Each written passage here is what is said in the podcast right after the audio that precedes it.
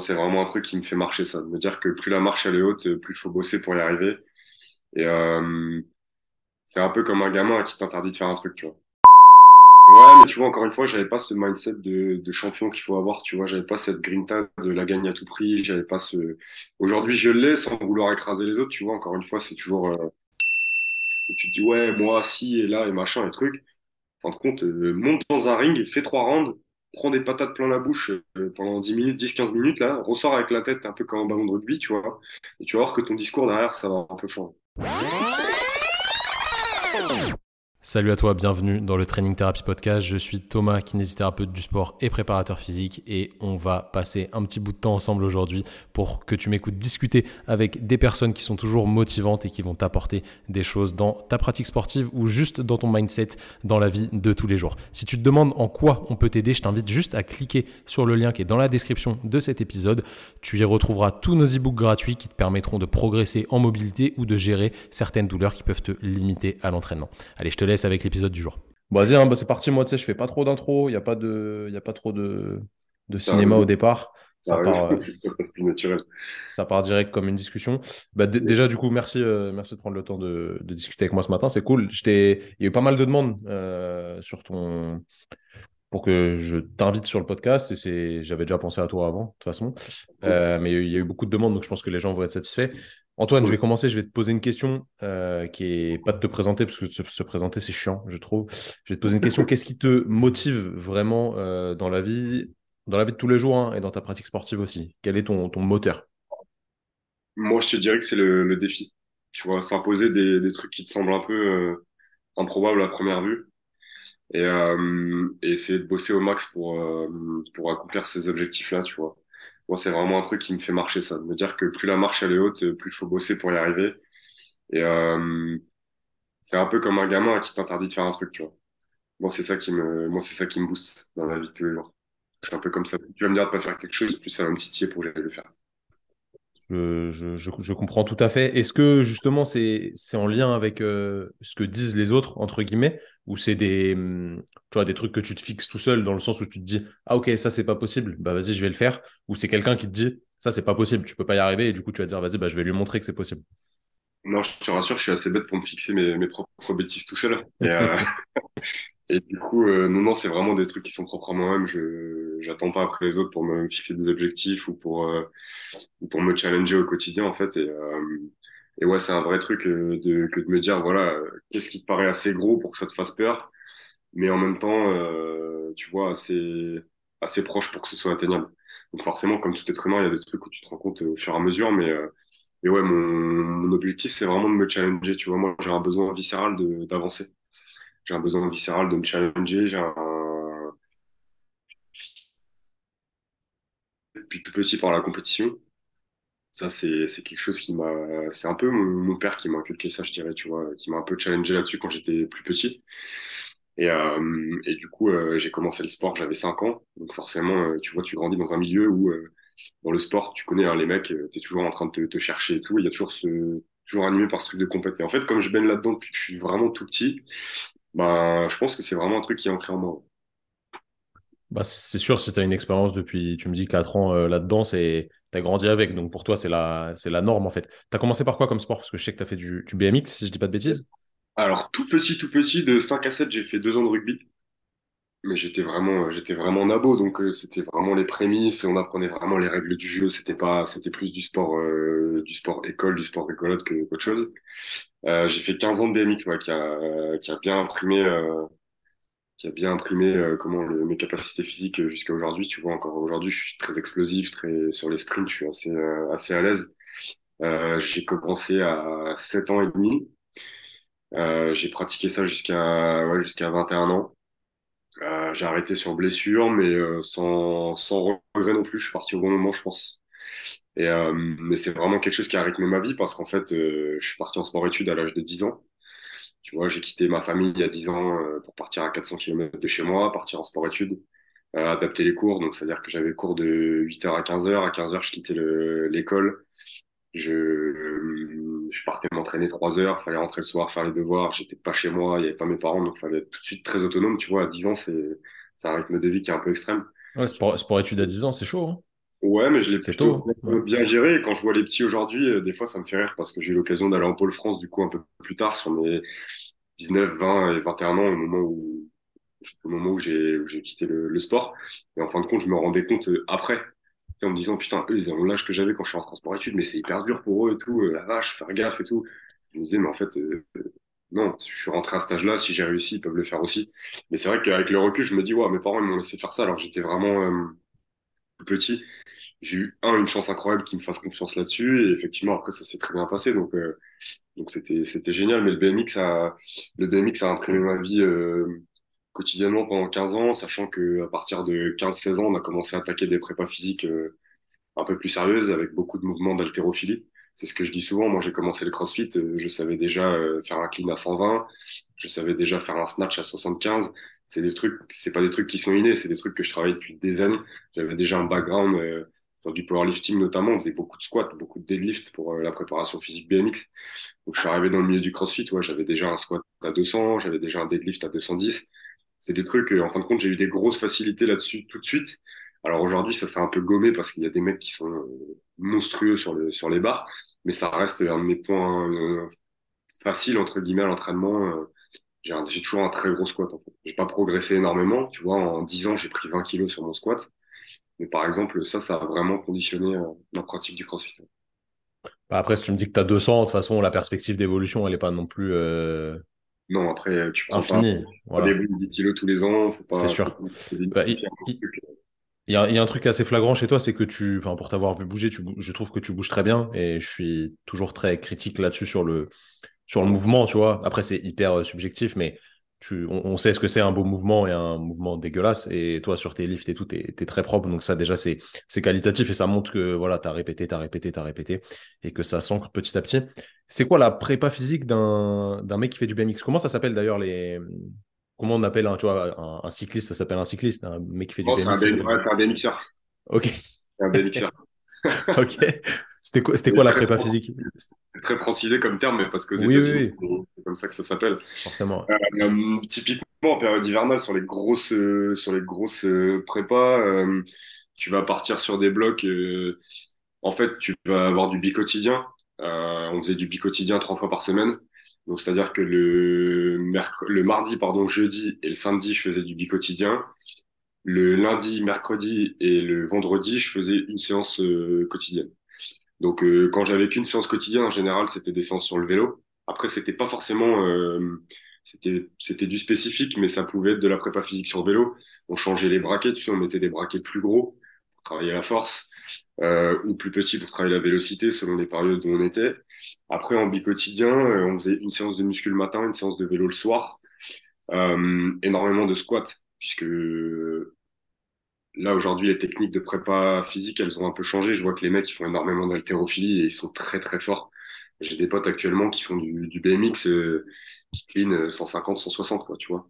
Euh, donc euh, c'est monstrueux. Quand tu regardes c'est des euh, de top crossfitters français et eux les mecs font de la prépa physique BMX donc ils sont pas du tout spécialistes d'haltéro ou de quoi que ce soit et en fait ils épaulent ces barres là parce qu'ils ont une puissance qui est qui est monstrueuse donc ouais énormément de, squats énormément de deadlift euh, assez peu de, bench au final parce que sur le mouvement de poussée, on en avait besoin, mais il fallait quand même rester souple. Euh, beaucoup de renfort du, dos. Il fallait avoir un dos très solide, des épaules assez solides aussi. Euh, mais c'était euh, ouais, c'était beaucoup. On a, on a, on a tout fait. Moi, je sais que mon coach à l'époque, il a testé pas mal de trucs, certains qui ont marché, d'autres qui ont un peu moins bien marché, mais on bossait beaucoup en excentrique, on a fait beaucoup de méthodes de Pletnev, on a fait des, on a fait des trucs assez, assez sales, on s'est un peu, on s'est un peu démoli la, tronche pendant les périodes de prépa physique, mais c'était assez cool. Donc, euh, ouais, c'était quand même assez porté, euh, t'as une grosse, euh, un gros apport euh, physique, donc t'es obligé de faire des grosses séances de muscu qui sont assez longues en plus, assez fastidieuses. Donc, c'est pour ça que je suis arrivé en CrossFit avec un, avec un bagage assez solide là-dessus où euh, en fait euh, bouger sur des charges d'altéro, sur des trucs, ça me paraissait euh, un peu logique, assez inné. En revanche, j'ai mis beaucoup plus de temps, tu vois, gymniquement à me trouver.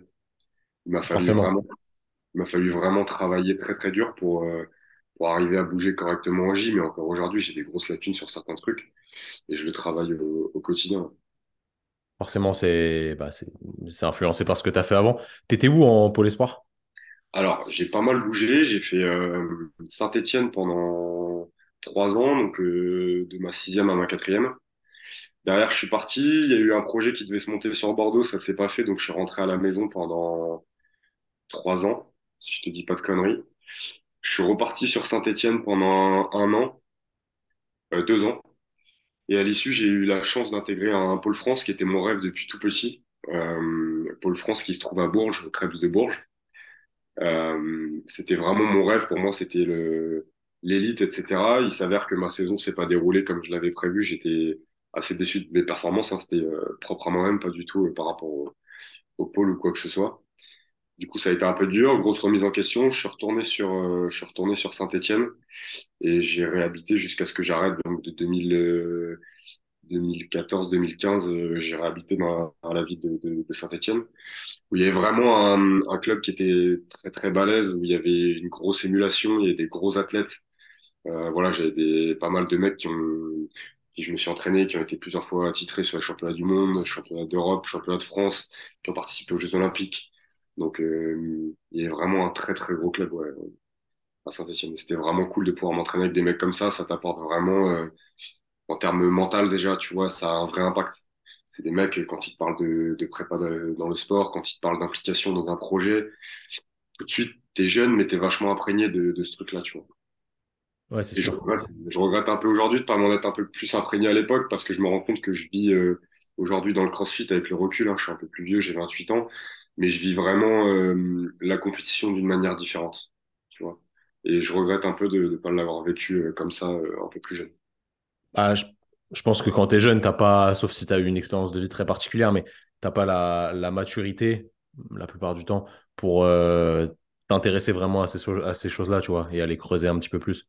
Ouais, mais tu vois, encore une fois, j'avais pas ce mindset de, champion qu'il faut avoir, tu vois, j'avais pas cette grinta de la gagne à tout prix, j'avais pas ce... Aujourd'hui, je l'ai sans vouloir écraser les autres, tu vois, encore une fois, c'est toujours... Euh, j'essaie toujours d'être bienveillant dans ma démarche, mais, euh, mais je pense qu'à l'époque, il me manquait vraiment un petit peu ce cette petite étincelle, tu vois, du champion qui fait que tu vas arriver à te qualifier aux Jeux Olympiques et pas le mec à côté de toi, tu vois. Et aujourd'hui, je pense qu'en CrossFit, j'ai réussi à trouver un peu cet équilibre et, c'est cool. Qu'est-ce qui, qui a fait ce, switch, selon toi, où tu as réussi à passer ce, cap, justement, de, vouloir gagner euh, à tout prix, sans écraser les autres, comme tu l'as dit, à tout prix, entre guillemets, euh, et que tu es vraiment, euh, voilà, es indéboussolable par rapport à ça? Je pense que c'est un, un vrai process mental que j'ai mis en place au fur et à mesure. Tu vois, je suis arrivé en CrossFit euh, avec un bagage de sportif de haut niveau. Et en fait, moi, la première fois que je suis rentré dans une salle de CrossFit, le honneur, il m'a dit, ouais, on va faire une séance d'essai et tout. Je lui ai dit, non, t'as pas compris. Moi, je viens de prendre un abonnement à l'année parce que je voudrais faire des compètes. Il m'a dit, ouais, mais attends, euh, on va quand même regarder. Euh, on va quand même regarder, tu vas quand même faire une séance d'essai. Je lui ai dit, vas-y, si tu veux, on va, on va faire un entraînement. Et puis, de toute façon, ma démarche ne, changera pas. Et en fait, vraiment, je suis rentré dans ce sport pas comme quand tu es plus petit, tu sais où tu vas dans un sport pour découvrir et savoir si ça te plaît. Je savais déjà que le CrossFit me plaisait parce que, parce que j'étais imprégné de ça depuis déjà 3-4 ans. Je regardais euh, Rich Running sur Internet machin. C'est vraiment un sport qui me faisait vibrer. Et je suis vraiment rentré en CrossFit euh, pour faire de la compète. Tu vois, et, euh, et, je pense que tout de suite, j'ai eu cette démarche de me dire, OK, tu vas pas faire du sport plaisir, tu vas faire du sport où tu vas essayer de te challenger et de régler les trucs pour être le meilleur possible.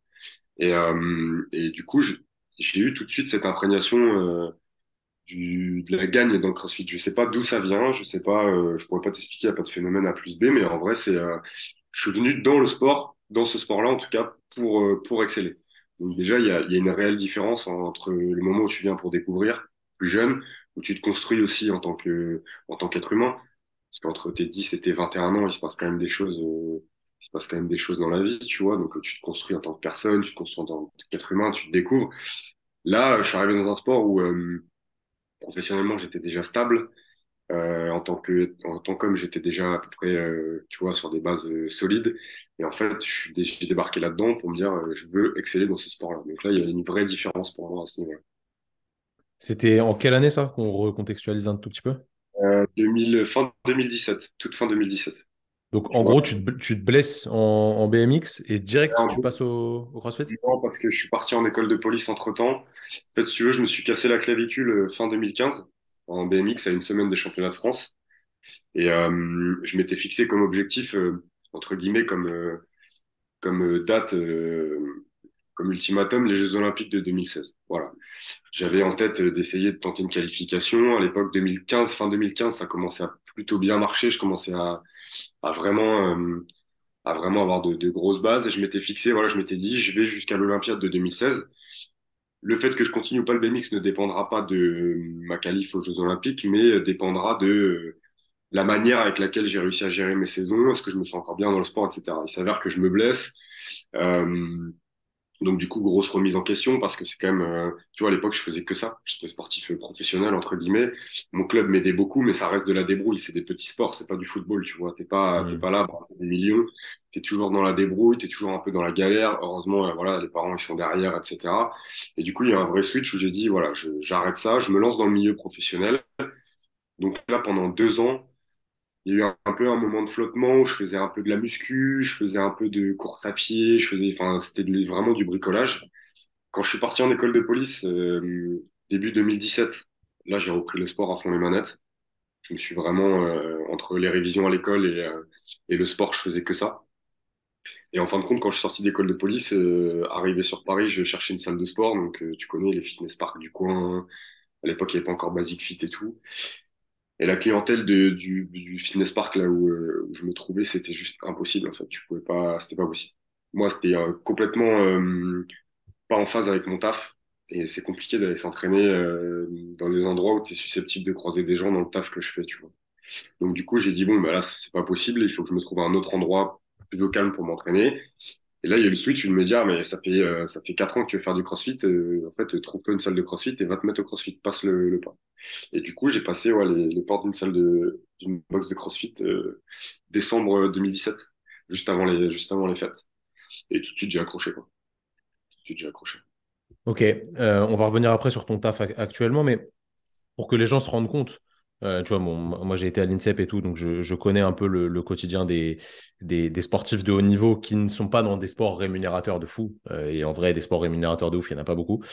Comment ça se passe justement euh, en termes de, projection sur l'avenir, etc quand tu es dans le BMX et que tu n'as pas forcément euh, d'oseille, que tu es dépendant de tes résultats, mais que peu importe tes résultats, ce n'est pas un truc qui, va te ramener, euh, tu sais très bien que ça ne va pas te ramener un, salaire décent toute ta vie, sauf exception. Il y a peut-être des exceptions comme, comme Teddy Riner est une exception dans le judo, tu vois, par exemple. Mais comment ça se passe mentalement? C'est quoi tes souvenirs vis-à-vis de ça? C'est une très bonne époque. Hein. En vrai, encore une fois, ça m'a construit en tant que, en tant que personne. Après, c'est vrai que c'est euh, de la débrouille constante, donc euh, c'est un peu la galère. Il y a des fois, euh, à partir du 15 du mois, ça commence à être très compliqué, tu vois. Et en fait, te projeter en tant que sportif, c'est super dur parce que tu es tout le temps dans la galère. Et en fin de compte, tu te dis pour construire une carrière là-dessus, c'est compliqué, tu vois. Comment je peux me projeter d'aller aux Jeux Olympiques quand je sais pas quoi mettre dans mon frigo des fois. C'est un peu, c'est un peu le truc où il y a des mecs comme ça à l'INSEP. Moi, je me souviens avoir vu des reportages des mecs qui vont aux Jeux Olympiques sur 200, 400, et en fait, au quotidien, ils s'entraînent avec des baskets euh, il n'y a plus de semelles, et les semelles, elles sont trouées parce qu'en fait, ils n'ont pas les moyens de s'acheter une paire de chaussures. Et c'est là où je me dis, ouais, c'est hyper compliqué. Après, euh, quand tu dans le monde du sport, tu la tête dans le guidon, et en fin de compte, euh, tu, tu vois, moi, à l'époque, je me posais pas la question, ouais, ma retraite, qu'est-ce que je vais faire plus tard, machin. J'avais déjà un peu deux, trois projets en tête, tu vois, je savais déjà à peu près vers quoi je voulais me, me diriger mais j'étais vraiment dans l'instant et, et j'étais vraiment euh, focus en gros sur, sur ce que j'étais en train de faire actuellement et pas à me projeter euh, dix ans plus tard, tu vois. Il y a, y a un rugbyman qui avait fait une conférence, euh, Raphaël Poulain, qui avait fait une conférence très, sympa là-dessus où il explique, lui, quand il s'est blessé au rugby, par exemple, c'est un peu ce qui m'est arrivé quand, quand je me suis blessé en BMX.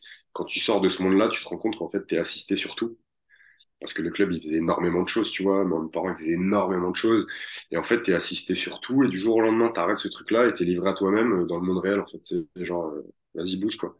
En fait, euh, c'est chaud parce qu'il y a un vrai décalage entre le milieu sportif et un milieu où tu dois, ça prend 24 heures de ta journée, tu vois. Et en fait, où tu mâches ou pré-mâches tout le travail. Et en fait, dans un milieu de taf où en fait de 8h à 17h, c'est avec des gens, entre guillemets, hein, pour un taf euh, lambda. Et une fois que c'est fini, c'est fini. En fait, après, tu veux faire autre chose, euh, tu peux faire autre chose.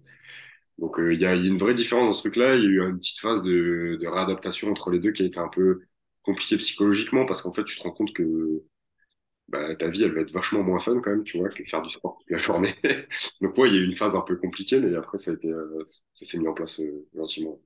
Est-ce que c'est toujours un de tes rêves, alors maintenant dans le CrossFit, mais de vivre de ton sport à 100% bah, Concrètement, actuellement, c'est le, projet, entre guillemets. J'ai 28 ans, je sais qu'il ne me, reste pas, me reste pas non plus 20 ans devant moi. Après, je vois des mecs comme Alex Jolivet qui ont réussi à, un gros respect à lui, qui a réussi à, prolonger sa carrière, qui pourrait encore la prolonger s'il le décidait. Aujourd'hui, il a décidé d'emprunter un autre chemin, mais qui pourrait, euh, qui pourrait décider de, prolonger. Aujourd'hui, ouais, c'est un de mes rêves d'essayer de, vivre du CrossFit, donc je suis en train de mettre en place des démarches euh, petit à petit.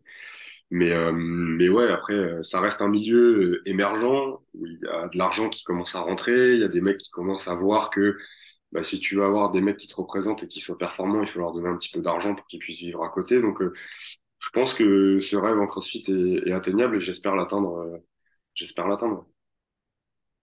Je pense que, alors personnellement, hein, en, tant que, pratiquant, j'ai l'impression que le crossfitter lambda est extrêmement dépensier pour son sport. Donc, à mon avis, les marques, elles ont tout intérêt, tu vois, à, sponsoriser des, athlètes qui donnent envie d'acheter au, crossfitter lambda. Donc, pour moi, même si c'est émergent, entre guillemets, c'est archi porteur comme milieu.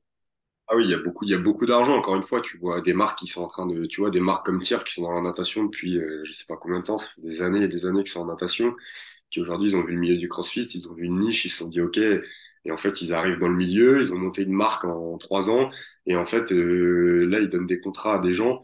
Je vois le, contrat, bon après ça reste euh, la meilleure de sa génération, mais le contrat qu'a décroché Mal O'Brien avec euh, Tir, c'est des, montants stratosphériques, quoi. Tu vois, ça commence là, tu commences à monter sur des, sur des trucs où tu te dis, ouais, là, t'es vraiment sportif professionnel, tu t'engages auprès d'une marque, euh, voilà, quand tu commences à prendre euh, des 200, 300, 400 000 dollars à, l'année pour des contrats avec une marque, euh, oui, là, tu te dis que légitimement, après, encore une fois, ça reste les, meilleurs du domaine, tu vois, ça reste la pointe de la pointe, c'est le 1%. Mais tu dis que légitimement, ça va se décliner derrière et que de plus en plus, on va arriver à, avoir un milieu, entre guillemets, professionnel, d'athlètes professionnels dans le CrossFit. Et ça, c'est vraiment cool parce que, en fin de compte, c'est ce qui va emmener le sport au, plus haut, tu vois. Plus tu vas avoir d'athlètes qui sont professionnels et qui peuvent ne faire que ça, meilleurs les athlètes vont être et plus le niveau va être euh, gigantesque. ouais, c'est clair. C'est clair. Qu'est-ce que tu mets en place, toi, à partir de maintenant, là? Enfin, je pense que ça fait plusieurs euh, mois, voire plusieurs années, pour justement réaliser cet objectif Comment, comment ça se prépare? Bah, déjà, j'ai posé ma demande de disponibilité euh, hier auprès de ma hiérarchie, tu vois. Donc, euh, c'est, c'est en train de, de, suivre son cours. Après, euh, c'est pas pour autant que j'abandonne mon projet pro.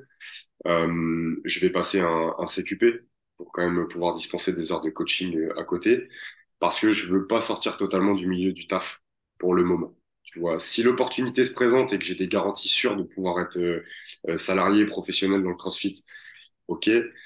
Pour l'instant, c'est pas le cas, donc il faut quand même que je trouve un job, mais il faut quand même que je puisse euh, m'entraîner suffisamment, tu vois, pour pouvoir faire les résultats demandés entre guillemets par les marques pour euh, pouvoir être euh, être rémunéré derrière. Donc il faut il faut toujours jongler entre deux, c'est toujours une prise de risque parce qu'en fin de compte là, je vais passer d'un salaire assez confortable entre guillemets à zéro, enfin pas zéro parce que j'ai déjà quelques marques qui qui commencent à qui à faire le nécessaire pour que je puisse professionnaliser petit à petit euh, ma pratique. Mais tu, prends quand même des risques parce que là, je passe d'un milieu professionnel où je sais que tous les mois, j'ai ma paye qui va tomber, tu vois, à euh, bah là, concrètement, je vais passer en statut d'auto-entrepreneur.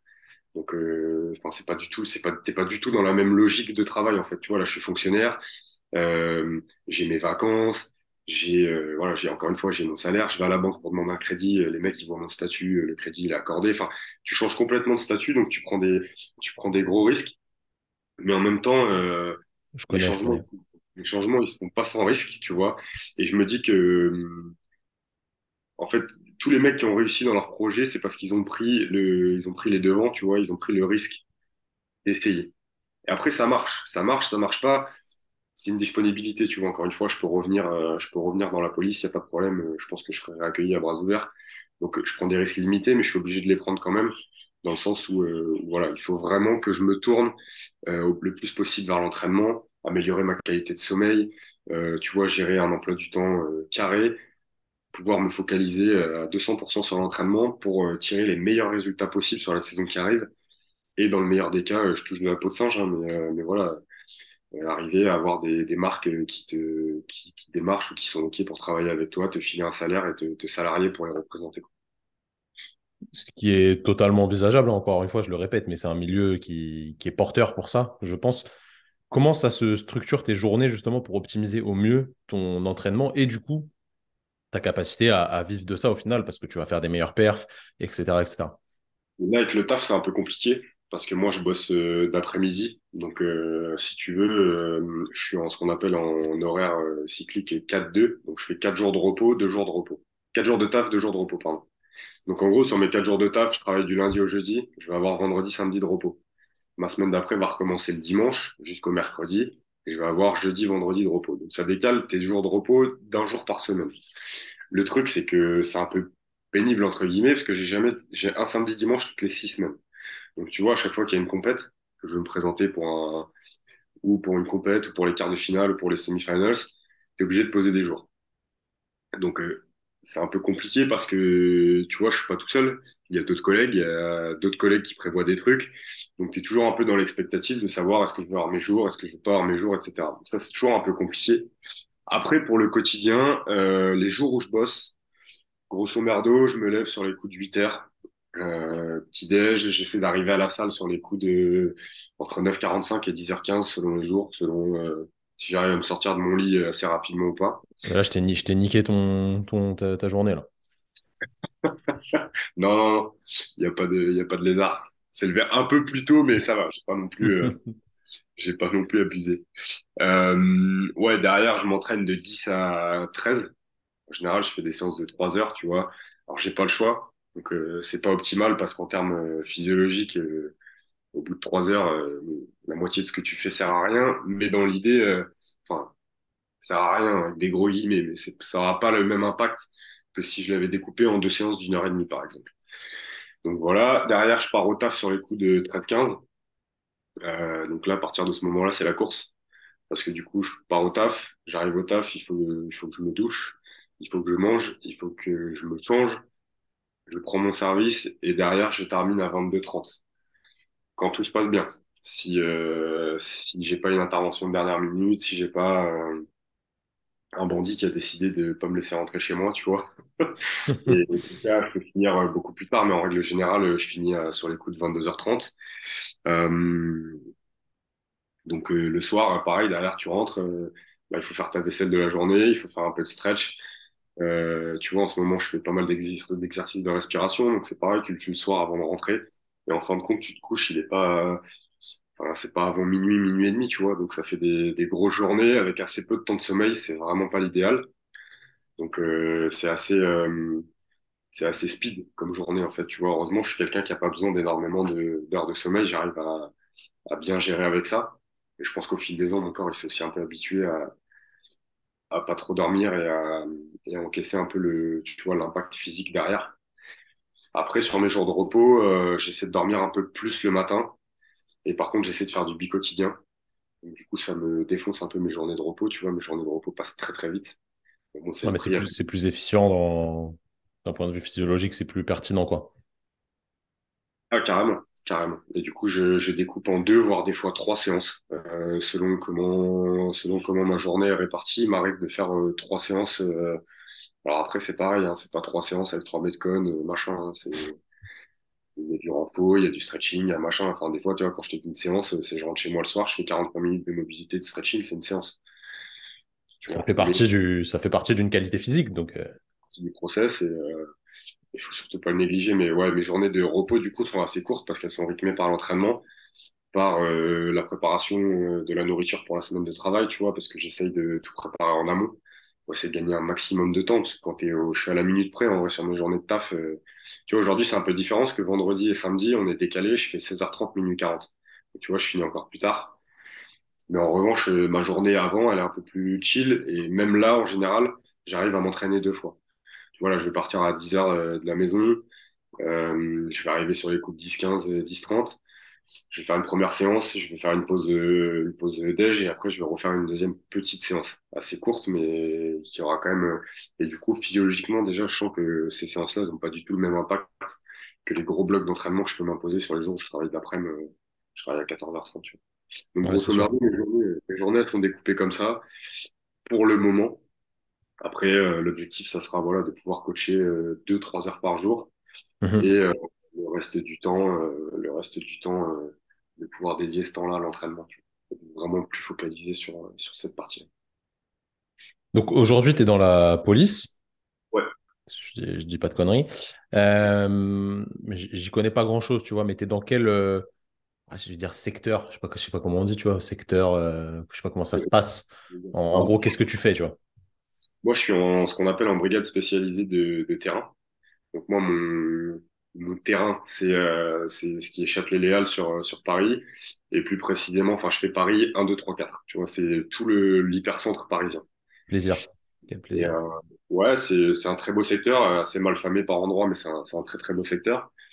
Et euh, moi, mon taf, donc moi je suis en tenue, hein, et euh, mon job c'est de faire du flagrant délit en tenue. Donc en gros, moi c'est de sécuriser mon secteur, de faire en sorte que les gens qui se baladent tranquillement dans Châtelet-Léal, ils soient pas importunés par des mecs qui soient venus arracher leur sac.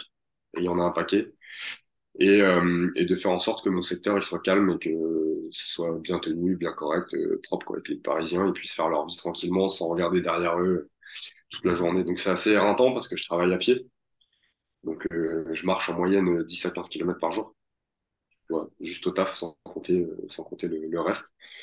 Avec 10-12 kilos de matériel sur le dos. Donc c'est assez, c'est assez éreintant. Sans compter que parfois, bah, forcément, hein, les mecs qu'on interpelle sont pas toujours cool avec nous, donc euh, ça peut arriver de se rouler un peu, de machin. Donc c'est toujours, euh, un peu difficile de gérer, euh, de gérer ça, le sport à côté, parce que la blessure, tu vois, t'as beau faire ce que tu veux à l'entraînement, la blessure, elle viendra pas forcément de moi. Donc il faut quand même essayer de se préserver un peu. Après, je travaille sur un secteur où c'est pas non plus, c'est pas Bagdad, hein, mais, mais tu tombes toujours sur des mecs qui sont un peu récalcitrants, qui ont envie un peu de se challenger avec des mecs qui portent une tenue. Donc il faut, il faut faire attention à soi. Et puis voilà, au-delà de ça, le fait de marcher 15 bornes par jour, bah, c'est quand même assez contraignant parce que bah, euh, ça t'use. Hein, euh. ah, surtout si tu as du poids et tout, c'est clair. après, voilà, tu, tu es prêt pour le meurtre, quoi. C'est ça, c'est ça. Donc, euh, ouais, il faut, faut, se préserver, il faut penser à bien s'hydrater. Pareil, la nutrition, elle rentre en jeu plus plus, tu vois. faut penser à, à bouffer et tout. Donc, je sais que je suis un peu casse-couille avec mes collègues. Je leur fais faire des pauses euh, toutes les deux heures pour manger, tu vois. Mais en même temps, j'ai pas trop de choix. Sinon, euh, à ce rythme-là, je peux 32 kilos et après, c'est foutu.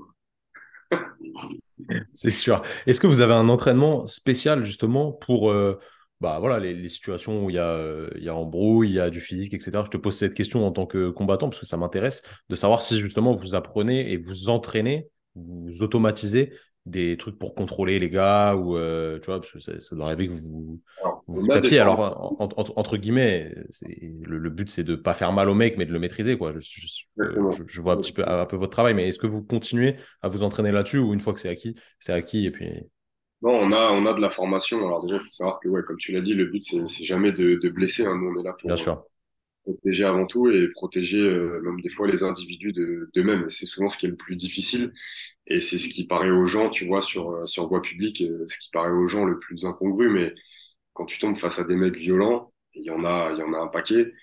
un, il faut te protéger toi c'est le plus important. Deux, il faut protéger les gens qui sont autour, parce qu'en fait, ces mecs-là, ils regardent pas ce qu'il y a autour d'eux, et s'ils doivent fracasser un mec à côté d'eux, ils en ont rien à foutre. Et trois, il faut les protéger eux, parce que malgré tout, c'est voilà, ça doit être des crapules et ça doit être des mecs qui sont là pour te faire mal. Toi, t'es pas là pour le blesser, en fait. T'es là pour le maîtriser sans le blesser. Donc forcément, c'est bien que tu l'aies rappelé. Et c'est assez, c'est souvent assez difficile parce que moi, je suis, moi, je suis admiratif de ça. Hein. Vraiment, je suis admiratif de la capacité à maîtriser un mec sans lui faire vraiment mal. Je trouve ça incroyable, tu vois, pour moi, mettre quelqu'un qui. En France, on se pose la question. Hein. Je veux dire, moi, je crois que les policiers mec ne se pose pas la question. Il fracasse le mec, il le ramène, et après, on voit ce qu'on fait. Nous, c'est pas du tout comme ça que ça fonctionne chez nous. C'est pas du tout dans les mœurs, et on nous le martèle constamment. Hmm. Euh, ah, sinon, après, tu finis sur Instagram. On va, va pas rentrer dans la, dans la hmm. politique, etc. Mais voilà, nous, notre but, c'est vraiment de, de, de protéger l'individu avant tout. Même dans le pays des droits de l'homme, c'est hyper important, tu vois. Après, encore une fois, oui, on a une formation, euh, donc on a une formation continue à l'école de police, où effectivement, euh, toutes les semaines, on fait du combat. Mais après, c'est pareil, c'est pas du combat de rue. C'est-à-dire qu'on va faire de la boxe, on va boxer, mais on va boxer toujours en gants ouverts, euh, parce que derrière, on va boxer pour amener à une interpellation, hmm. à, voilà, à maîtriser l'individu, à l'interpeller, à l'écarter de la voie publique.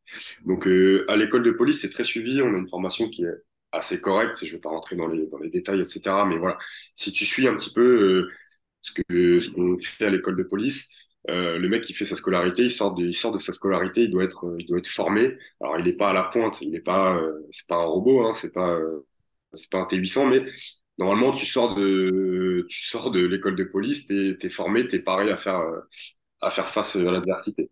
Après, au quotidien, c'est compliqué parce que normalement, déjà, on est censé avoir des horaires euh, sport, tu vois, deux heures par semaine, ce qui est déjà ridicule, tu vois, deux heures de sport par semaine. Euh, on ne les a jamais. Alors, euh, pour des raisons politiques, pour des raisons hiérarchiques, pour des raisons de sous-effectif, de ce que tu veux, ils invoqueront toujours une raison pour essayer de pas te filer tes heures de sport. Alors, il y a des services qui les ont, il y en a d'autres qui ne les ont pas. Moi, je fais malheureusement partie des services actuellement où ben, on n'a pas de créneau sport. Donc, c'est un peu de la débrouille. Le reste, c'est un peu de. Tout, est, tout est en auto-formation.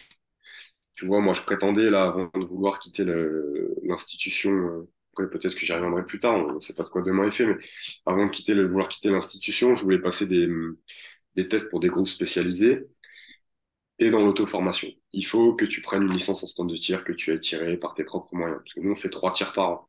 Trois tirs par an, si tu fais pas de la manipulation d'armes chez toi, si tu t'entraînes pas à manipuler ton arme, à être à l'aise avec, c'est pas suffisant. On va pas se mentir, c'est pas du tout suffisant. Euh, pareil, la boxe, euh, bon, je prenais, alors j'ai arrêté maintenant que le projet est de se lancer un peu plus dans le crossfit, mais il m'arrivait régulièrement, notamment quand je bossais avant sur mon ancien secteur sur le huitième, euh, d'arriver en avance au service, une heure en avance au service et de mettre des rounds pendant trois quarts d'heure avec les collègues avec qui je bossais, tu vois. Déjà, un, c'est hyper important parce que euh, ça te permet d'établir une vraie confiance avec tes collègues, tu vois. Quand tu boxes avec eux, tu crées vraiment un, tu crées vraiment un lien, tu vois. C'est pas juste de la bagarre. C'est-à-dire qu'il y a ce truc-là et toutes les unités d'intervention.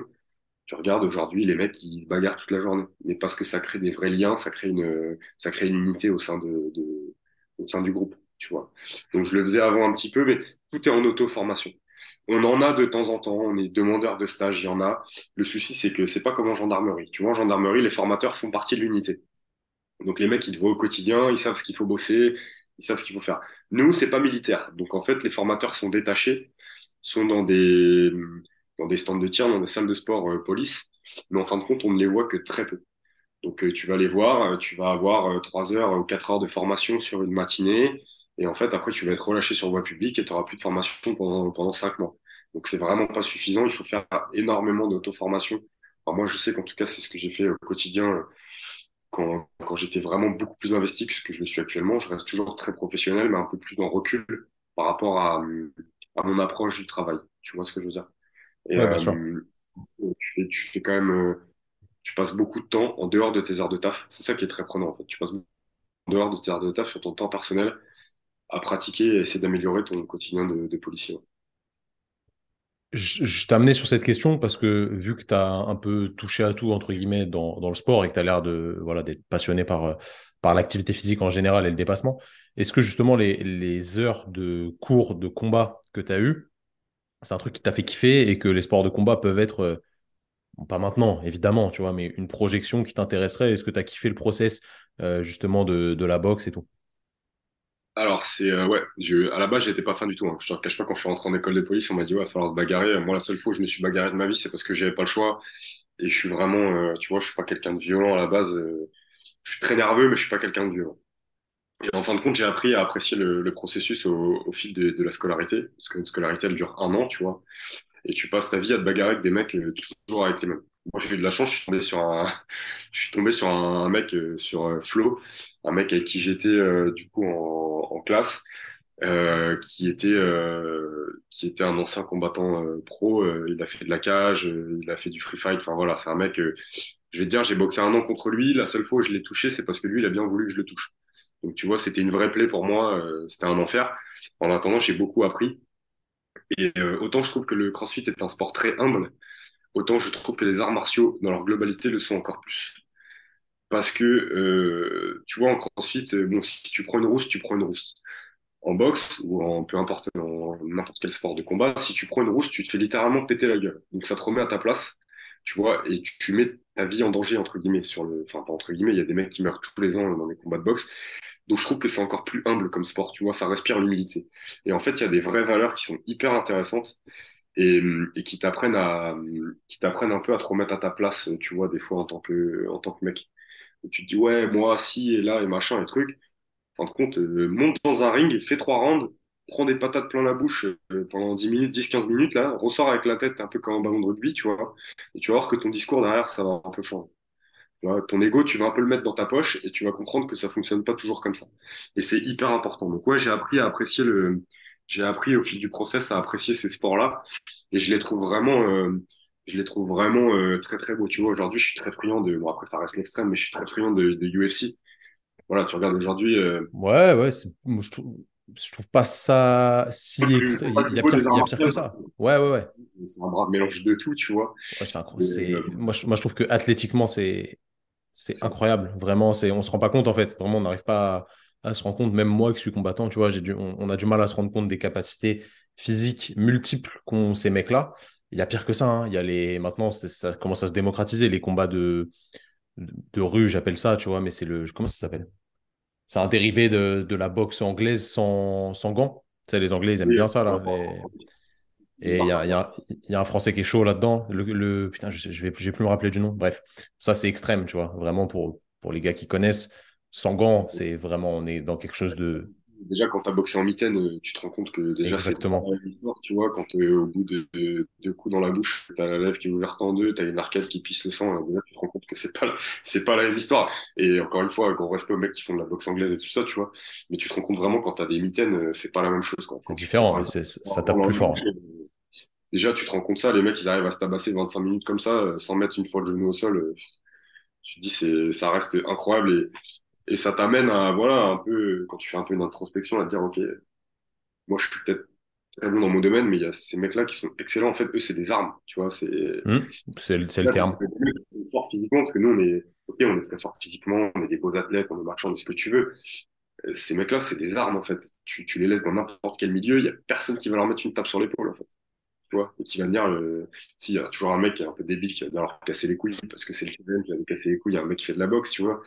Mais, euh, mais voilà, c'est très drôle. Quand tu vois la vidéo de Greg MMA, si c'est Ngannou, il met un coup de bâton en pleine gorge, l'autre il bouge pas, il lui dit non, mais moi je me sens pas en danger en fait. Alors, tu vois, ouf, le mec, même en milieu hostile, le mec il te regarde, il dit non, non, mais moi ici je me sens pas en danger. Le mec, c'est le combattant entre guillemets le plus fort du monde, tu vois. Donc, euh, mm. non, non, c'est un milieu, mais c'est un milieu qui est, qui est très humble, qui, est, qui apporte des vraies valeurs, tu vois. C'est vraiment, ouais, moi, c'est quelque chose pour lequel j'ai beaucoup d'attrait. Je pense que tout le monde, mec ou fille, hein, et, peut-être même plus les filles que les mecs, devraient, à un moment de leur vie, tu vois, avoir fait un peu de. Un, sport de combat qui est un vrai art martial et avec toutes les valeurs que ça véhicule et surtout l'humilité qui, qui, en découle dans ce que tu as dit. Quand tu te prends, quand tu te fais monter en l'air euh, sur le tatami, euh, sur le ring, peu importe, ça te remet les idées en place et ça te montre qu'il y aura toujours plus fort que toi. Oui, mais ou de machin ou de Exactement éclaté, bah voilà, tu t'assois, tu prends cinq minutes, ça va bien se passer, remets-toi un peu à ta place, tu vois, mets ton ego au fond de ta chaussette et ça va aller, tu vois. C'est ça, mais c'est important, ouais. Enfin, je pense que c'est important dans la vie d'avoir des, des, moments qui te remettent comme ça de. Ouais, tranquille. Moi, je pense que l'humilité, c'est la valeur numéro une dans le sport, tu vois. Euh, moi, je le dis souvent, il m'est arrivé une expérience quand j'étais tout petit, quand je faisais du BMX. J'ai eu de la chance, entre guillemets, j'étais euh, génétiquement bien doté, j'ai des qualités euh, athlétiques qui sont, qui sont cool. Et petit, j'ai tout de suite été très fort en BMX et dans ma région, j'ai tout de suite été le plus fort. Et je dominais tellement que petit, tu sais, quand voilà, t'es un peu tout tout flamme, et je me souviens d'un samedi, on est autour de la table avec mes deux frères et ma mère, tu vois, mon père, il est déjà parti sur le lieu de la compète. Et euh, mon frère, il me pose la question, il me dit, bon, bah, ça va bien se passer aujourd'hui. Moi, blasé, je dis, oh, bah, de toute façon, je vais encore gagner voilà, ça va être, euh, c'est bidon, quoi. Une fois, il me dit, tu devrais faire attention et pas parler comme ça. Parce que ça, c'est un peu avoir, euh, tu sais, t'es petit, j'avais 8 ans, il me dit ça, c'est avoir la grosse tête. Et le truc, c'est que il peut toujours se passer un événement qui fera que ça va te remettre à ta place. Et en fait, ça m'a mis un peu un coup de froid. Je pars l'après-midi sur la compétition. Le BMX, ça fonctionne un peu comme, comme l'athlé. Tu as plusieurs tours de piste, c'est des pistes de 400 mètres. Et à chaque fois, les quatre meilleurs sont qualifiés jusqu'à la finale. Et euh, à la finale, euh, bah, après, que pourra, tu vois. Le, le, départ tombe euh, en finale, je, je, mène la course. Deuxième virage, je suis tout seul devant, 10 mètres d'avance, je glisse, je tombe, tout seul. En fait, bon bah là, tu vois, hop, karma, je finis la piste, forcément, 8 piges, je suis en train de chialer tout ce que, tout ce que j'ai, euh, marchand et tout. Et en fait, euh, depuis, euh, depuis ce, ce moment-là, tu vois, ça a vraiment, ça, ça a vraiment été un déclic, tu vois, sur, en termes d'humilité. Quand les gens me disent, ah ouais, mais toi, t'es machin, ouais, mais peut-être, ouais, ouais, peut-être. Mais n'oublie pas que aujourd'hui, je suis là, demain, je suis plus là, tu vois. Et, euh, et moi, ça m'a vraiment, ça, ça m'a vraiment mis une claque d'humilité, pour le coup, tu vois, en, en pleine bouche. Et depuis ce, ce moment-là, effectivement, j'essaie toujours de, alors, il faut être sûr de soi, il faut avoir confiance en soi. Voilà, si tu veux être un des meilleurs dans ton domaine, tu n'as pas le choix que de te faire confiance, d'assumer le statut que, tu as euh, par le fait que tu es un des meilleurs de ta discipline. Mais n'oublie pas quand même que, voilà, tu vois, l'humilité, c'est hyper important. Et, et en plus, euh, je trouve que l'humilité, c'est vraiment, euh, en, tu vois, sur une personne, c'est une putain de qualité. Moi, quelqu'un qui est humble, ça va me donner envie euh, d'aller lui parler, de m'imprégner un peu de ce mec-là, tu vois des mecs qui ont un peu le boulard, qui disent ouais, moi je suis meilleur de ma discipline, je roule sur tout le monde et tout, ouais, c'est cool, mais en fait, euh, si tu as cette mentalité-là, j'ai rien à apprendre de toi. Et vraiment, je trouve que ça, c'est, pour moi, c'est le maître mot euh, dans le sport. Tu vois, c'est la valeur qu'on devrait inculquer aux enfants euh, depuis tout petit. C'est l'humilité.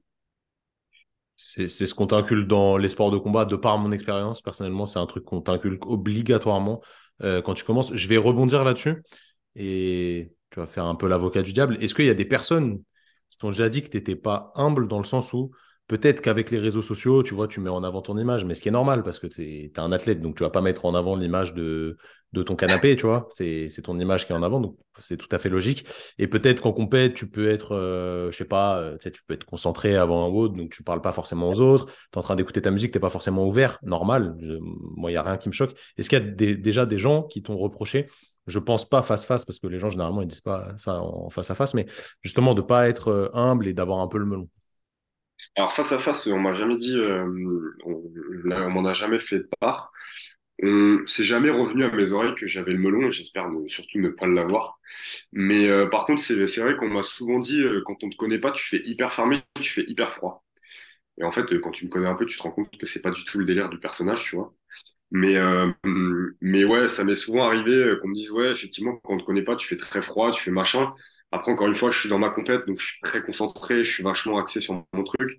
Et tu vois, euh, j'ai réécouté les commentaires de la finale des French, où Ellie dit, ouais, c'est super de me voir sourire, lui qui a le visage souvent si fermé. En fait, non, j'ai le visage fermé, ouais, 10 minutes avant mon mode, mais tout le reste de la journée, tu vas me croiser, tu vas me croiser chez les vendeurs, tu vas me croiser dans les couloirs de la compète, je vais être souriant si tu viens me checker, il n'y a pas de souci. Je vais prendre 10 minutes de mon temps pour, euh, pour te parler. Et je me fais même euh, souvent euh, engueuler par ma meuf à cause de ça parce que je prends trop de temps pour parler aux gens, tu vois. Elle me dit, allez, dépêche-toi, on n'a pas le temps. Ouais, mais en fait, moi, les gens viennent me parler, je vais pas les envoyer bouler, tu vois. Pareil, je reçois des messages sur les réseaux sociaux, j'essaie toujours de répondre et toujours de répondre de manière correcte, tu vois. Alors que je reçois pas toujours des messages très sympas. Mais en fait, ça fait partie du jeu. Si tu acceptes de mettre ton image sur la table, il faut que tu acceptes, euh, les critiques parce que ça fait aussi partie du, truc. Mais euh, mais faut accepter que des fois les, gens ils ont perçoivent une image de toi que tu n'es pas. Tu vois, deux effectivement par les réseaux sociaux, deux par les on dit, deux par euh, bah, le mec qui va te croiser une fois et ça va être la fois où bah, tu viens de te faire démolir sur un WOD, du coup tu es dégoûté de la vie et en fait, tu vas pas forcément lui accorder l'attention qu'il attendait que tu lui accordes, tu vois. Et donc forcément, il va avoir un peu ce, cette mauvaise image de toi. Après, si 95% ou j'ai même 98% du temps, euh, tu es souriant, tu es avenant avec les gens, euh, on te demande une photo, tu t'arrêtes pour prendre une photo, on te demande de discuter, tu discutes 5 minutes avec les gens, mais en général, ça se passe bien. Moi, j'ai toujours, euh, j'ai toujours des bons retours. Euh, j'estime, j'espère avoir une bonne image dans le milieu du CrossFit, tu vois, parce que je, je pense que je suis quelqu'un de fondamentalement super sympa, parfois trop. Ça semble dit assez régulièrement, par contre. Donc, euh, ouais, j'espère, euh, j'espère avoir une image de, de quelqu'un de, de, positif et de, de gentil. C'est, c'est ce que j'ai l'impression. Tu parles des réseaux sociaux, on va, on va en parler vite fait. Euh, j'ai vu que tu, tu voulais t'équiper là, enfin que tu t'étais équipé en matos pour filmer, faire des trucs de plus quali. Alors ça va forcément avec le développement de, de ton image et cet objectif de professionnaliser le, le truc au max parce que voilà, aujourd'hui, si tu fais des vidéos avec un Nokia 3310. Bon, les Nokia 3310 font pas de vidéos, mais c'est c'est pas bankable sur Instagram, on va pas se mentir. Comment tu utilises toi les réseaux sociaux? Est-ce que tu dédies un temps ou est-ce que tu es un peu sur ton téléphone, tu poses, tu reprends, machin? Tu me dis que tu réponds à tout le monde. Je sais que c'est pas facile de répondre à tout le monde. Euh, quand tu es un athlète, tu dois avoir beaucoup de messages. Tu as parlé des messages qui n'étaient pas très sympas, on va y revenir aussi. Comment tu gères ça? Est-ce que tu as, un truc précis qui est justement professionnalisé dessus ou tu le fais euh, voilà, comme si tu utilisais ton truc en perso quoi? Non, je le prends un peu comme un jeu, en fait. Tu vois, alors là, je me suis professionnalisé en termes d'image et tout, parce que moi, j'aime voir des beaux contenus, tu vois, sur Instagram. Et en fait, j'aurais plus tendance à m'abonner à quelqu'un qui fait des beaux contenus qu'à quelqu'un qui fait beaucoup de contenus. Donc, je me suis dit, voilà, j'avais, j'avais un peu de thunes et tout. Je me suis dit, vas-y, j'ai envie de me faire un plaisir. Après, c'est aussi un plaisir perso, tu vois. Tu pars en vacances, ton appareil photo, tu l'as, tu peux faire du machin, du truc et tout. Et du coup, euh, du coup, je me suis dit, voilà, euh, aujourd'hui, si je veux effectivement essayer d'arriver à manger avec le CrossFit, ben, euh, au-delà de, des performances, parce que chez les hommes, c'est souvent la performance qui fait que tu vas être très suivi, très regardé, etc. Mais il y a aussi une part d'image où, euh, en fait, si tu, si tu prends soin de tes réseaux sociaux, que tu fais des publications un peu sympas, que tu te casses un peu la tête à, à faire des petits, euh, des petits trucs un peu cool, euh, c'est aussi ce qui fait que les gens, ils ont envie de te suivre et d'apprendre à te découvrir. Parce qu'en fait, les gens, au départ, ils vont te suivre parce qu'ils ont vu une publication qui leur plaît bien et derrière, ils vont essayer de te, ils vont te suivre parce que, ah bah tiens, j'ai vu qu'il a mis telle publication, c'est sympa un peu euh, le mindset qui dégage, euh, c'est sympa un peu le, la motivation qu'il nous envoie et tout, c'est cool, tu vois. Donc, euh, du coup, je me suis vraiment, ouais, je me suis équipé un peu pour essayer de, faire ça. Après, je vais m'essayer au vlog YouTube, je garantis rien parce que c'est vraiment un exercice qui est très particulier. Et c'est super difficile. En vrai, j'ai beaucoup de respect pour les gens qui arrivent à parler face caméra sans complexe. Moi, c'est un truc, ça m'horripile voir parler avec caméra, ça me, ça me sort par les yeux, tu vois. Mais encore une fois, c'est un truc qui aujourd'hui marche plutôt pas mal. Et, euh, et je trouve ça, euh, moi j'adore regarder ça, tu vois, sur, euh, sur YouTube notamment. Euh, tu vois, Craig Ritchie, j'adore les vidéos qu'il fait. Je trouve que c'est super sympa. Pourtant, il filme pas grand chose, tu vois. Il y a rien de très compliqué dans ce qu'il fait, il y a rien de très élaboré. Mais je trouve ça hyper sympa à regarder, je trouve ça hyper visuel, c'est super cool. Willy et, Willy c'est pareil il fait il fait des, des petites des petites vidéos sont assez cool à regarder tu vois. Après c'est pareil il se casse pas la tête non plus. C'est pas des heures de montage c'est pas du c'est pas du c'est pas du Thibaut InShape tu vois mais encore une fois il fait le job et, c'est cool tu vois. Pareil euh, Denis avec HFS ils ont monté un, un vlog tu vois. Denis pareil ce qu'il fait c'est super cool à regarder. En plus tu vois vraiment leur quotidien tu vois vachement leur état d'esprit et tout. Et tu arrives un peu à t'imprégner ce truc-là, je trouve ça super cool, tu vois. Et je me suis dit, si eux, ils le font, pourquoi moi je m'y essaierai pas? Alors ça veut pas dire que ça va marcher, hein. mais, euh, mais je me dis que ça peut être cool, euh, ça peut être cool de, de se lancer là-dedans, tu vois. Moi, c'est un format que j'aime regarder, donc euh, je me dis que si moi j'aime regarder, je pense qu'il y a d'autres crossfitters qui aiment regarder ce genre de format et qui seraient amenés à regarder ce, que, ce, que je peux être, ce que je peux faire, quoi. Ouais, puis d'un point de vue totalement euh, technique, tu vois, le, le, fait de filmer des trucs un peu plus longs comme ça, tu peux te servir de petits passages pour faire du contenu pour Instagram ou pour les autres, euh, les autres réseaux. Donc c'est intéressant aussi. Quand je vois aujourd'hui les. Bon, après, encore une fois, ça reste les Games athlètes, hein, mais ce qu'ils sont amenés à faire, ils ont des, des, des, réseaux de com derrière qui sont, qui sont monstrueux. Mais c'est différent, ouais. Des contenus qui sont. C'est de la photographie, quoi. Tu vois, c'est vraiment. Ouais, mais ils, ils, ils payent quelqu'un pour le faire, tu vois. c'est différent. C'est encore, euh, encore, différent, tu vois. C'est quand je vois euh, typiquement les réseaux de Noah Olsen, euh, c'est ce qui, ce qui, enfin, ce qui partage sur ses réseaux, c'est absolument incroyable. C'est. Non, mais, mais c'est en fait c'est quand t'as. Ouais. Après, il faut faire aussi attention à être dans le juste milieu entre l'athlète et l'influenceur, tu vois. Moi, je veux pas avoir une image de, je suis un athlète, je veux pas avoir une image d'influenceur.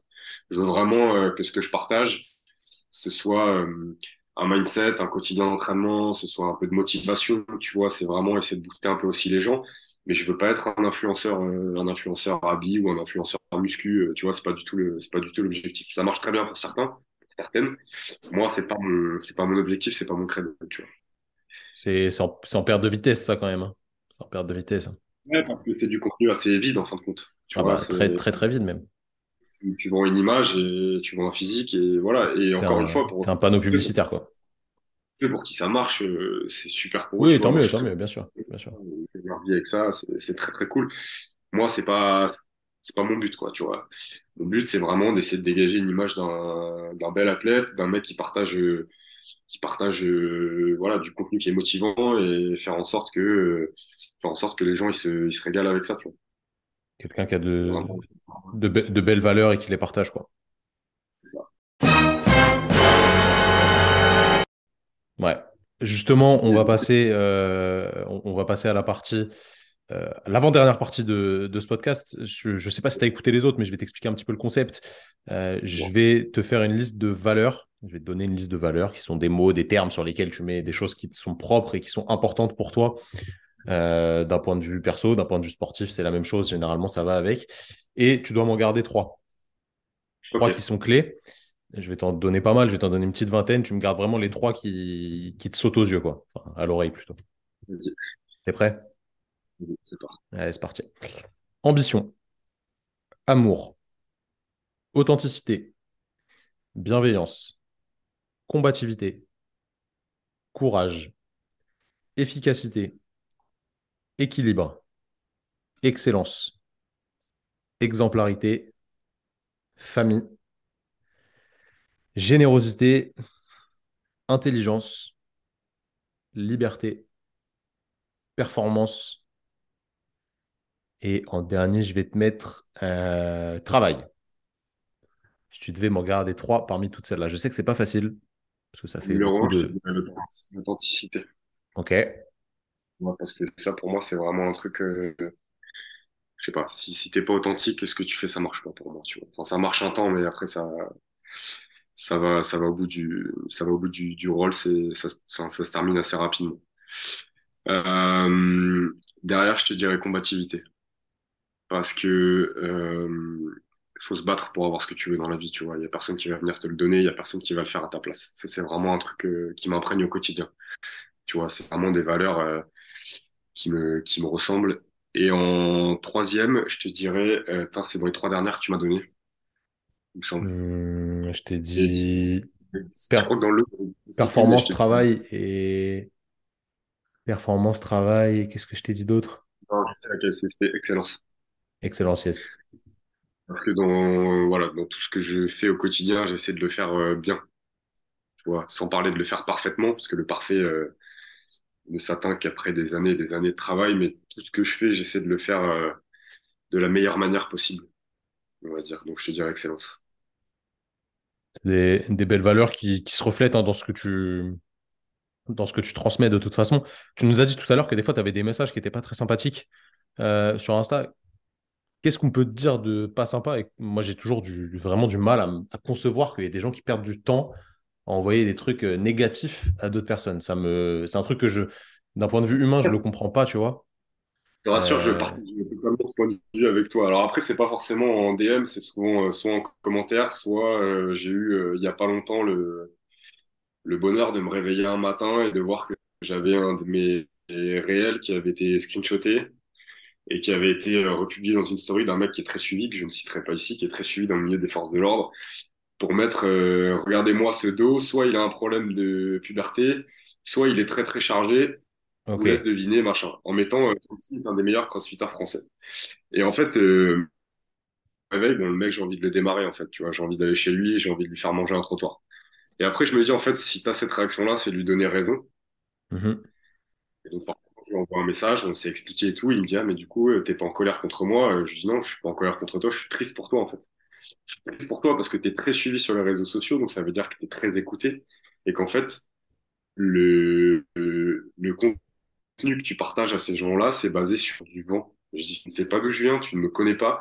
Il me dit, ouais, mais il y a des gens qui m'envoyaient des messages en me disant que dans ta salle, tes performances avaient explosé sur les six derniers mois et tout. Je dis, écoute, mes performances, elles sont retranscrites sur mon feed Instagram. Va voir au fil des années. Mes performances, c'est ça, ça, ça, ça, ça. Tu verras qu'il n'y a rien de magique dans ce que j'ai fait. Il y a juste du boulot. Il y a juste de l'investissement. Et en fait, c'est souvent, euh, ça va souvent être là-dessus.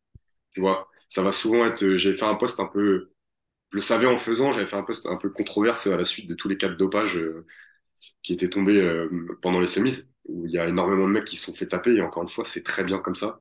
Moi, je suis pour plus de dépistage, je suis même pour un suivi, je sais que Willy doit être suivi avec ça, mais le suivi Adams, où en fait, tu dois te géolocaliser deux heures par jour, et on peut venir te dépister n'importe quel jour de l'année.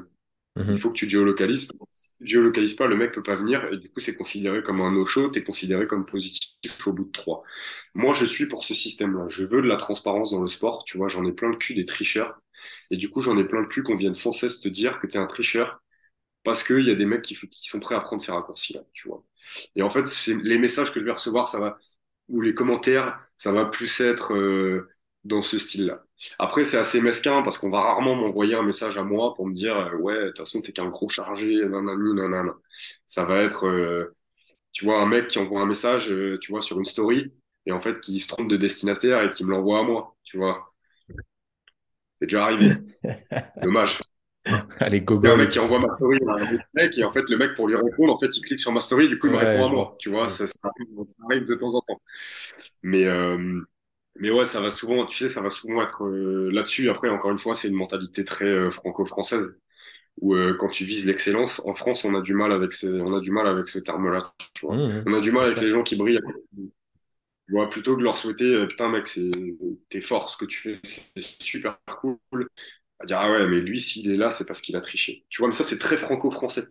Euh, moi pour avoir fait du BX à haut niveau pour avoir côtoyé énormément de, de nationalités différentes euh, tout ce qui est euh, américain australien néo-zélandais enfin tous ces pays là et même dans le pays du nord de l'Europe tu regardes on a cette culture de l'excellence tu vois dans les pays scandinaves on encourage énormément les d'être de plus en plus pointus dans leur discipline, tu vois, et à réussir dans leur discipline. En France, on a du mal avec ça. Mais après, encore une fois, c'est euh, une mentalité globale où ça se ressent euh, sur les sommets de l'État, tu vois. Aujourd'hui, en France, euh, quand tu excelles, on tape dessus, tu vois. Et, et c'est comme ça, c'est ancré dans les mœurs. Alors après, je te dis pas qu'à moi tout seul, j'arriverai à faire changer ce truc-là. Mais je pense que dans, un, dans une globalité, si chacun y met un peu du sien, on peut se rendre compte que, en fait, quand les autres y réussissent, c'est pas forcément parce qu'ils ont triché. Et voilà, ça va plus être les, genres de messages un peu négatifs que je vais recevoir, ça va plus être ça. Après, je reçois rarement des messages, enfin même ça ne m'est jamais arrivé de recevoir des messages euh, de, méchanceté gratuite. Je suis pas encore assez famous euh, pour ça. Ça va, ça va arriver, fais gaffe. Ça va arriver. assez, connu pour recevoir des messages de méchanceté gratuite. Mais euh, le jour où j'en serai là, c'est que j'aurai percé. Ouais, c'est que quand tu t'exposes, de toute façon, tu t'exposes forcément à ce genre de, à ce genre de truc. Mais c'est un, c'est minime par rapport au, soutien que les gens apportent au final. Ouais, parce que en général, les gens sont assez, sont assez bienveillants. Parfois, ils le sont faussement.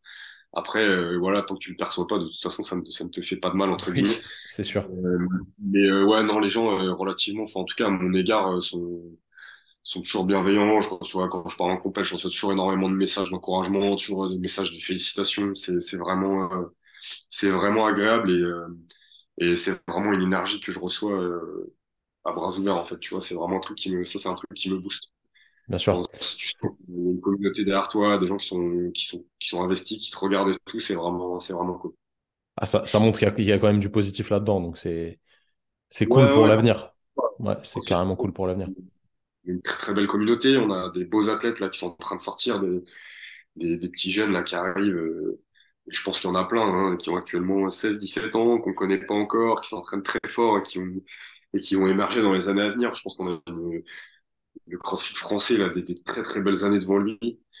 Euh, tu vois, je pense à le petit Hofer, euh, la petite euh, Lily, c'est pareil, tu vois, qui a 15 piges, elle est déjà monstrueuse, elle va déjà deux fois au CrossFit Games. Je veux dire, quand tu es à cet âge-là, à ce niveau-là, euh, je me dis que l'avenir du CrossFit en France, il est, il brillant et que l'avenir du CrossFit en Europe est brillant parce qu'on est quand même euh, l'Europe, on est quand même un continent assez dominateur en CrossFit, même si euh, aujourd'hui le, le, sport il est, il est malmené entre guillemets par les Américains parce que parce que c'est né là-bas et qu'ils ont une culture du sport qui est tout autre que chez nous. Mais aujourd'hui, l'Europe, euh, quand je regarde le classement européen, CrossFit Games, on n'a vraiment pas à rougir, quoi, tu vois. Les mm. Européens, on est vraiment très fort dans la discipline. Encore une fois, le, le niveau est en train d'exploser dans la région. Donc, euh, je pense que cette année, j'espère qu'il y aura encore plus euh, d'Européens et de Français au CrossFit Games. C'est tout ce qu'on, c'est tout ce qu'on souhaite.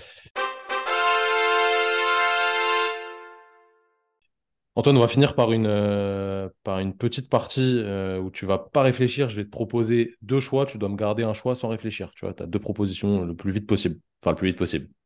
Tu... Ce, qui, ce qui sort, quoi. Vas-y. Ok, allez, let's go. YouTube ou Instagram? Instagram. Snatch ou clean? Snatch. BMX ou CrossFit? CrossFit. Hmm. Pizza ou burger?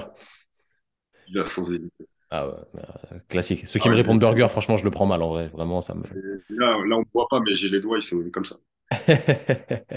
Fitness Park ou Basic Fit? Waouh, la peste ou le choléra, Fitness Park. Fraser ou Froning? Froning. Biker ou rameur? Biker, sans hésiter. Classique. Et le BMX, avec ou sans les pegs? Sans.